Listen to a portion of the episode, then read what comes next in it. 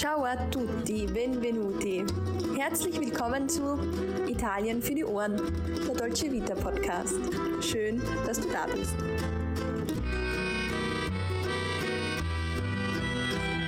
Hallo und herzlich willkommen zu einer neuen Folge Italien für die Ohren. Dein Podcast für das perfekte Italien-Feeling überall dort, wo du gerade bist. Mein Name ist Sarah und ich bin nicht nur zur Hälfte Italienerin, sondern auch große Italien-Liebhaberin. Das gleiche gilt natürlich auch für meine gute Freundin und liebe Kollegin Alessandra. Ciao Alessandra, tutto bene? Ciao Sarah, ciao a tutti. Heute geht es spannend weiter, denn wir setzen unsere kulinarische Reise durch die 20 Regionen Italiens fort. Und einige italienische Regionen mit ihren typischen Gerichten fehlen da nach letzter Woche natürlich noch. Ganz genau, so zum Beispiel auch ganz Süditalien.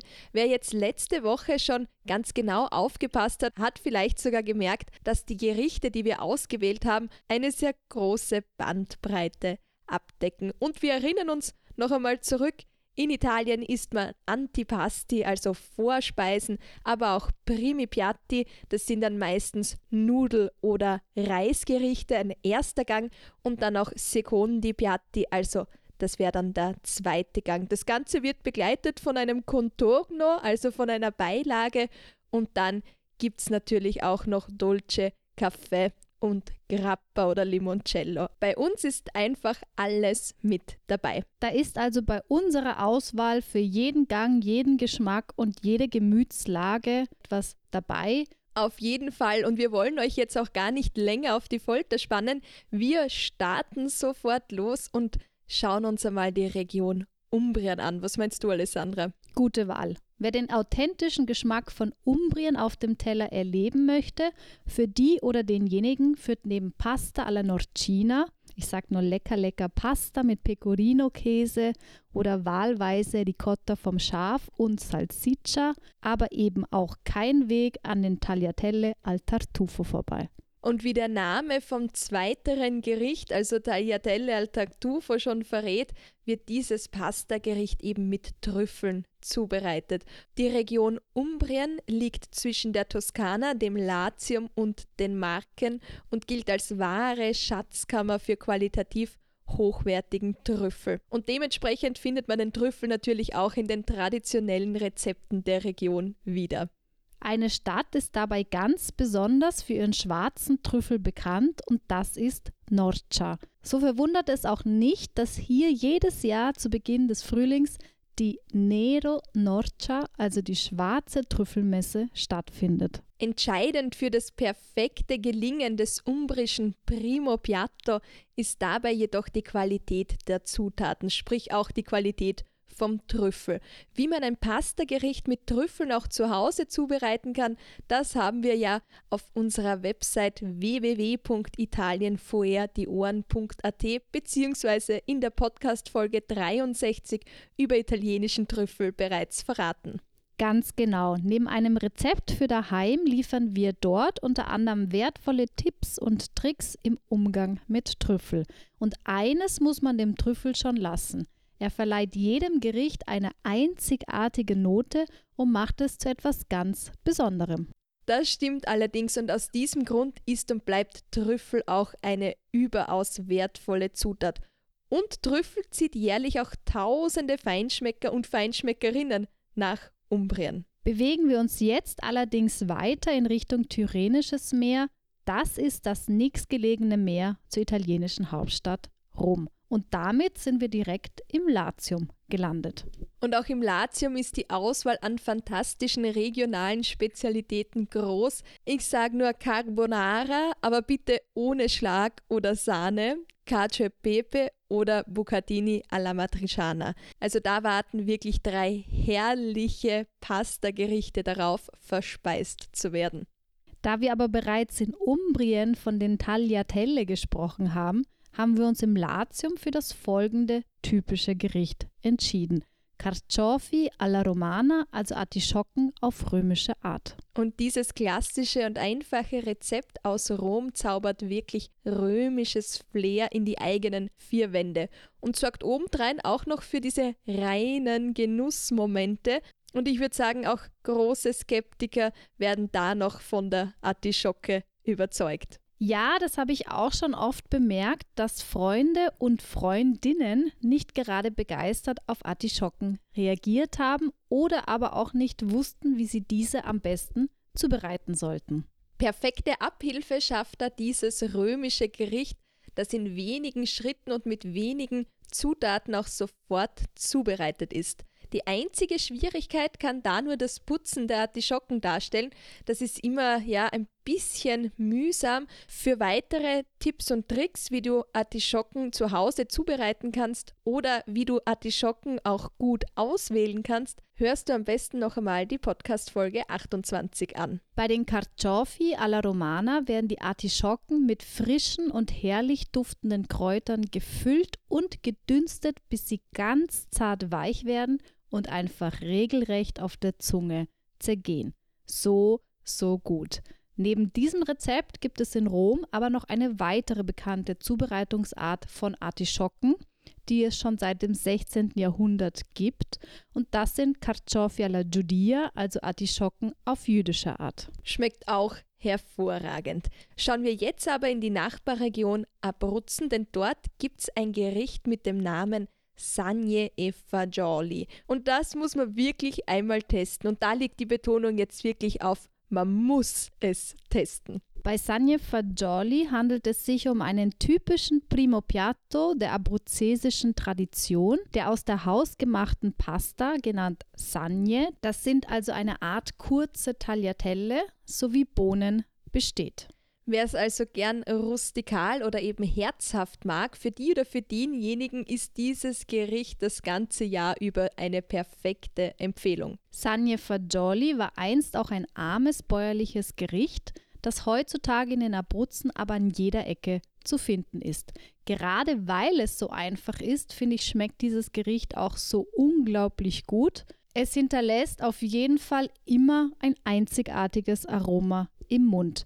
Allerdings neigt mittlerweile jede und jeder dazu, das Rezept auf seine eigene Art und Weise zuzubereiten. Also da gibt es ein paar Interpretationen mittlerweile. Es heißt aber, dass dieses Gericht bzw. diese Art von vollkornhaltiger Pasta aus dem Mehl des lokalen Getreides früher zubereitet wurde, um tatsächlich die Milchproduktion bei stillenden Frauen zu fördern. Das ist aber eine skurrile Geschichte, findest du nicht? Also ob das wohl funktioniert? Naja, ich würde sagen, im schlimmsten Fall hat man dann einfach als Frau sehr oft sehr gut gegessen. Das haben sich wohl auch die Probanden einer Studie der amerikanischen Universität Dakota im Jahr 1983 gedacht.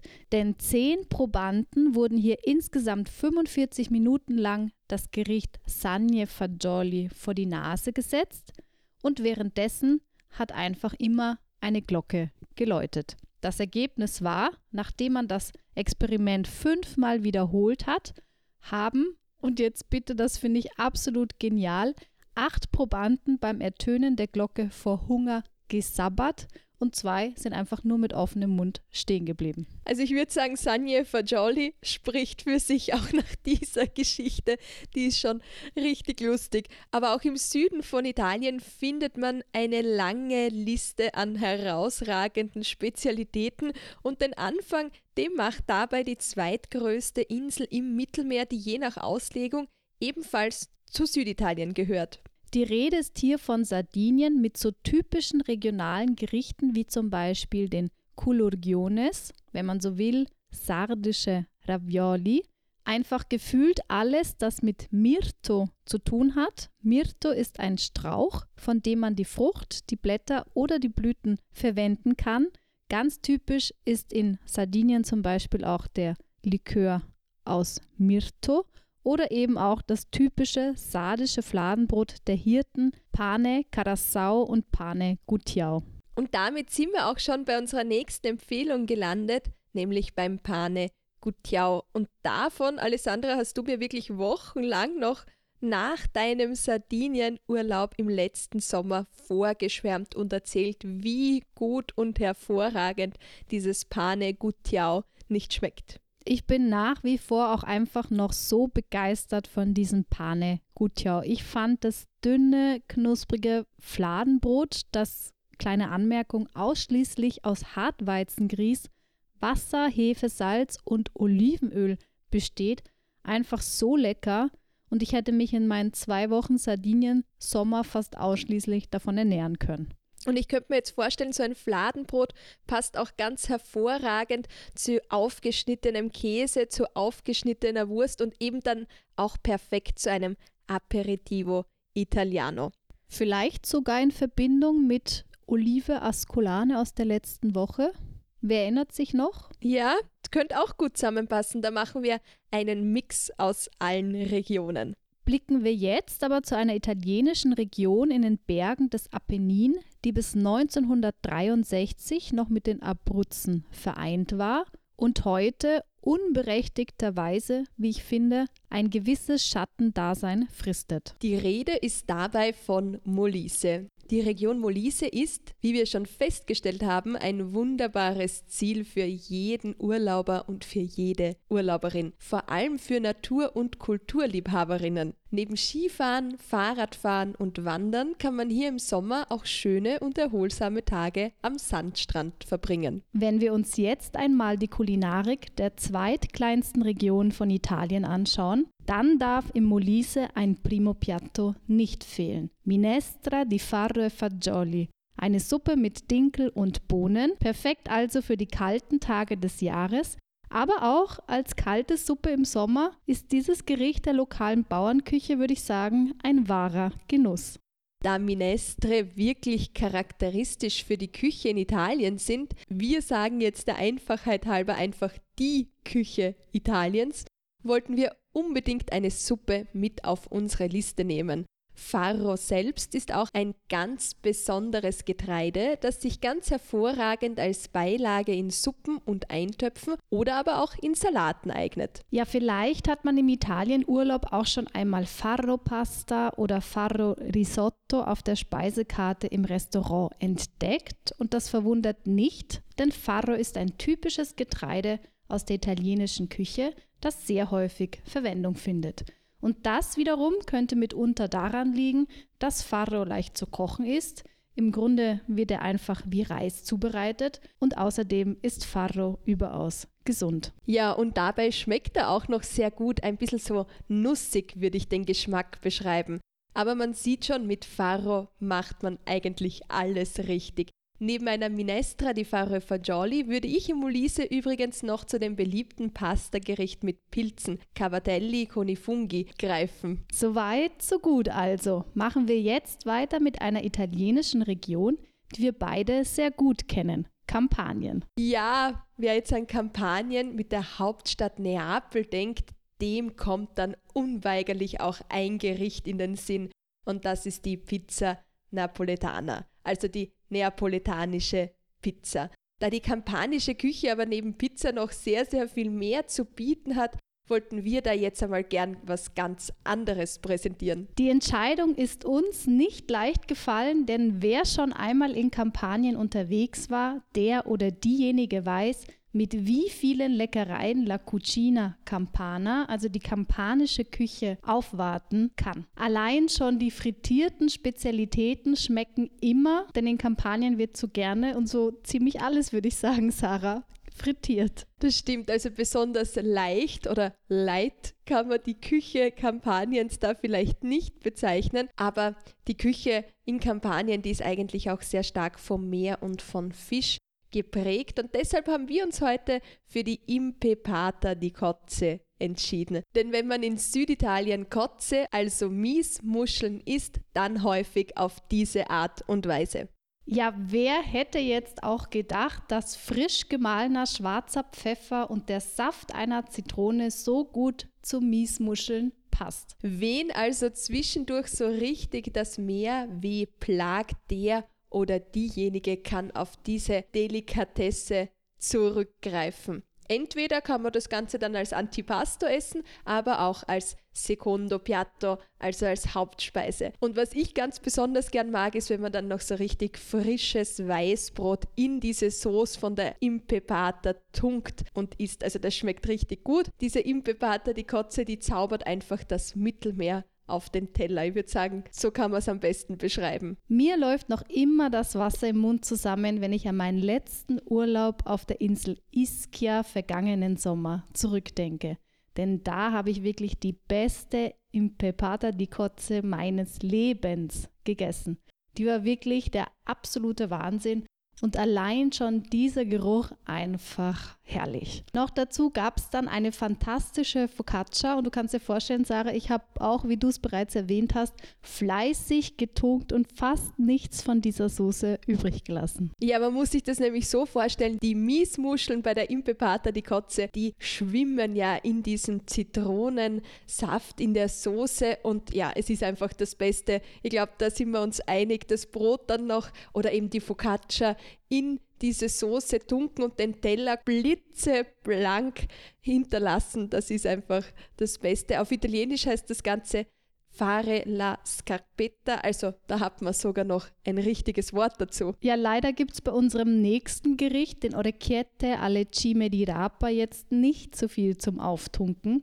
Und damit sind wir aber auch direkt in der süditalienischen Region Apulien gelandet, die unter anderem mit traumhaften Stränden glänzt. Und dementsprechend vereint die apulische Küche auch den Geschmack von zwei Meeren und der Sonne, könnte man sagen, da in Apulien mehr als 800 Kilometer Küstenlinie vorzufinden sind. Orecchiette alle Cime di Rapa stellen in dieser Hinsicht jedoch eine kleine Ausnahme dar. Bei den sogenannten Orecchiette handelt es sich nun um eine typische Pastaform in Form von kleinen Ohren aus Apulien. Das italienische Wort Orecchietta bedeutet auf Deutsch nämlich so viel wie kleine Ohren oder kleine Öhrchen. Und genau so sieht diese Pastaart aus Apulien auch aus. Die Cime di Rapa wiederum, auf Deutsch würde ich es vielleicht mit Rübstiel übersetzen, sind langstielige und tiefgrüne Stängelkohl, die bei uns in der Küche schwer zu finden sind und auch selten Verwendung finden. Aber Orecchiette, das ist wohl das apulische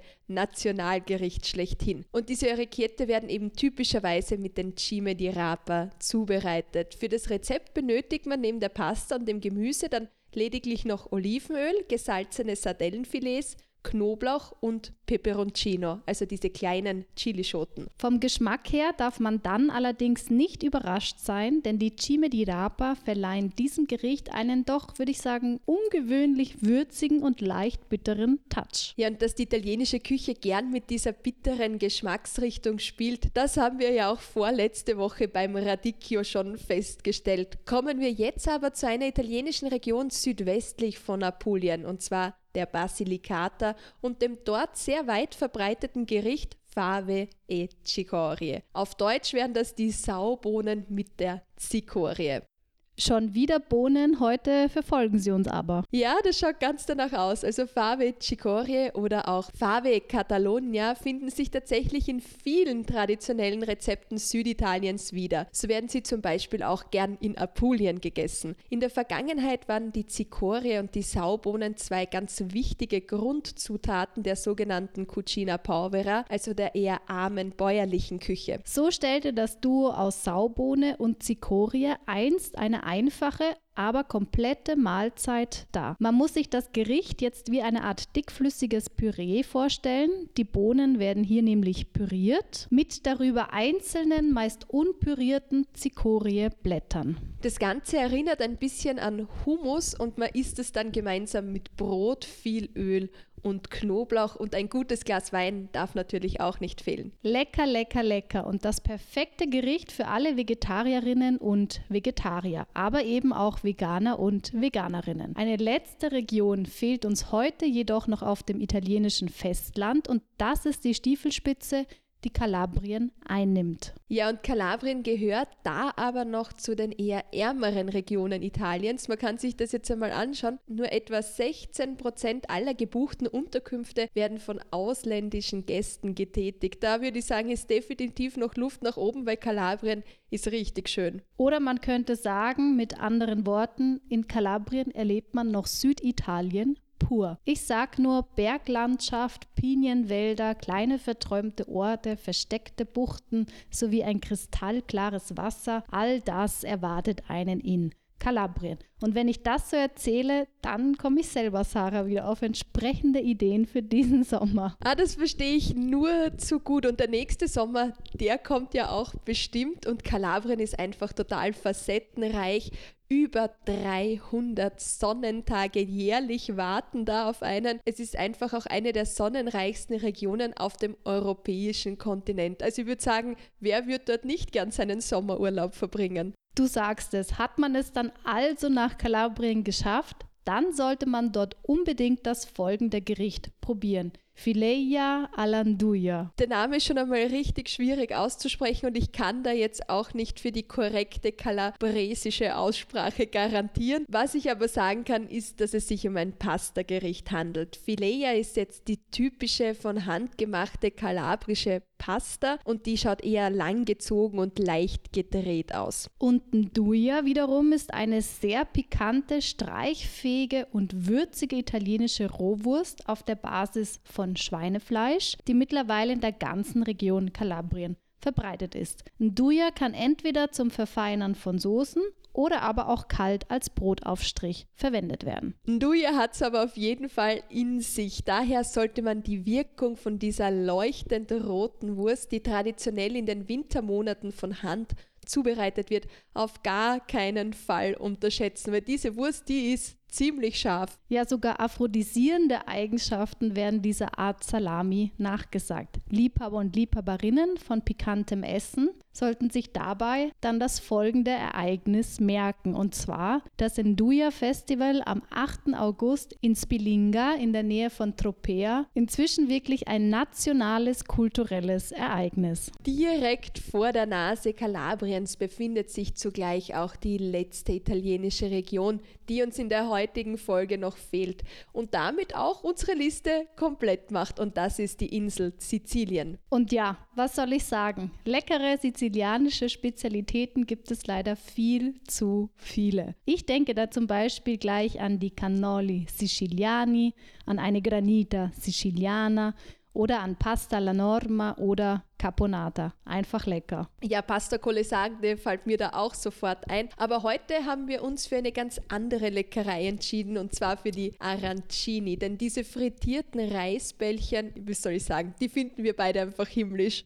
Ja, meine zwei absoluten Favoriten sind dabei ganz klar die Arancini al Ragu oder ganz typisch sizilianisch Arancini al Pistacchio. Aber auch mit anderen Füllungen kann man eben diese kleinen sizilianischen Orangen genießen. Und dabei noch ein kleiner Hinweis von meiner Seite, die Arancia beschreibt auf Italienisch die Orange. Und Arancino ist dementsprechend eben die kleinere Orange. Und genauso muss man sich die Arancini auch vorstellen. Sie sind rund außen goldbraun, fast orange, knusprig und im Inneren weich und saftig. Arancini sind wohl eines der wenigen italienischen Gerichte, an denen ich mich einfach nie satt sehen und überessen könnte. Zu schade, dass man bei uns sehr selten gute Arancini findet. Ja, aber noch ein Grund mehr, um wieder mal nach Sizilien zu fahren. Oder, wie man jetzt auch schon letzte Woche gemerkt hat, überhaupt wieder einfach Italien besuchen. Für heute machen wir aber erst einmal Schluss und sagen Ciao a tutti. Schicke diese Folge sehr gerne an all diejenigen weiter, die sich für die regionalen italienischen Küchen interessieren. Lass uns auch sehr gerne wissen, wenn du nach dieser Folge eines der folgenden Gerichte probiert hast. Wir hören uns, würde ich sagen, ansonsten nächsten Mittwoch wieder, wenn es heißt Italien für die Ohren. Ciao, ciao. Ciao. Ciao, ciao. Vielen Dank, dass ciao. du heute bis zum Ende mit dabei warst. Grazie mille. Wenn dir der heutige Podcast gefallen hat, dann freuen wir uns, wenn du ihn abonnierst, um keine weiteren Folgen zu verpassen. Erzähl gerne deinen Freunden oder anderen Italien-Fans von uns. Wenn du Fragen, Anregungen oder vielleicht ein kleines Lob für uns hast, dann schreib einfach in die Kommentare oder schick uns eine Direct Message auf Instagram. Wenn dich ein Thema besonders interessiert, dann lass es uns einfach wissen. Alle weiteren Infos zu dieser Folge findest du wie immer in den Shownotes. Bis dahin, Tante Belle Cose und bis bald bei Italien für die Ohren.